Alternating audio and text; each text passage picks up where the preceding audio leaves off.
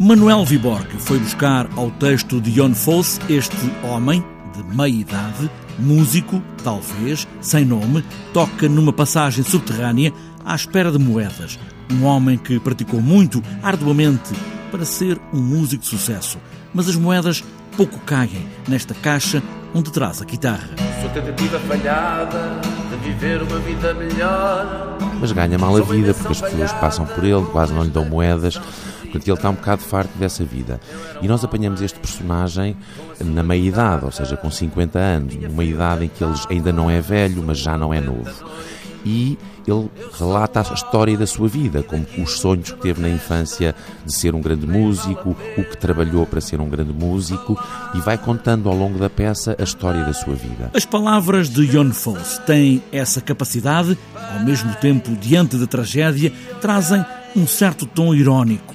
Está lá sempre, como um sorriso. Como nas peças do Jon Fosse, o que é tratado ali não é um personagem perante a sua condição social, perante a sua geração, perante o seu país, é sim a condição humana.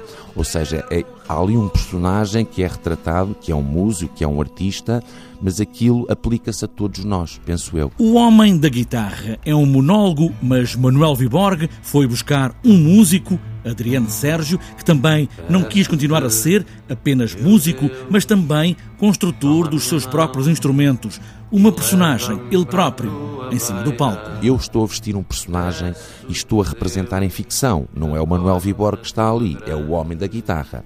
O Adriano está no plano da realidade, no plano do concreto, está no plano mais performático. Portanto, nós também assistimos durante a peça a este debate que hoje em dia existe muito no teatro que se, que se faz entre a performance e a ficção. Portanto, vão mesmo embora.